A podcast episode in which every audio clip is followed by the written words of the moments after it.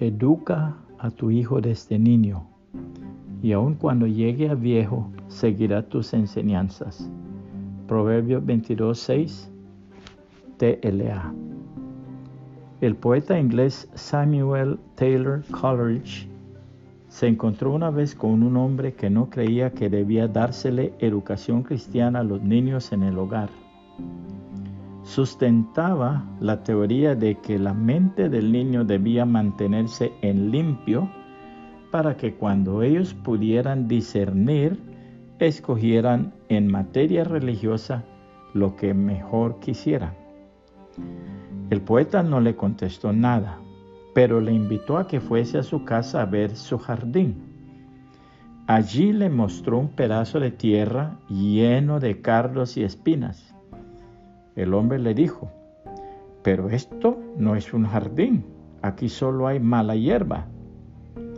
Bien, repuso Coleridge, yo no quería intervenir en la libertad del jardín en ningún modo yo estaba dando a ese jardín la oportunidad para que se apreciara a sí mismo y escogiera lo que iba a producir. La palabra de Dios en Efesios 6, 1 al 4, en la nueva traducción viviente nos dice, Hijos, obedezcan a sus padres porque ustedes pertenecen al Señor, pues esto es lo correcto. Honra a tu padre y a tu madre ese es el primer mandamiento que contiene una promesa.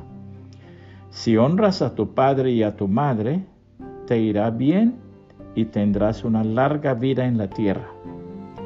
Padres, no hagan enojar a sus hijos con la forma en que los tratan. Más bien, críenlos con la disciplina y, la instrucción que proviene del Señor puede compartir este mensaje.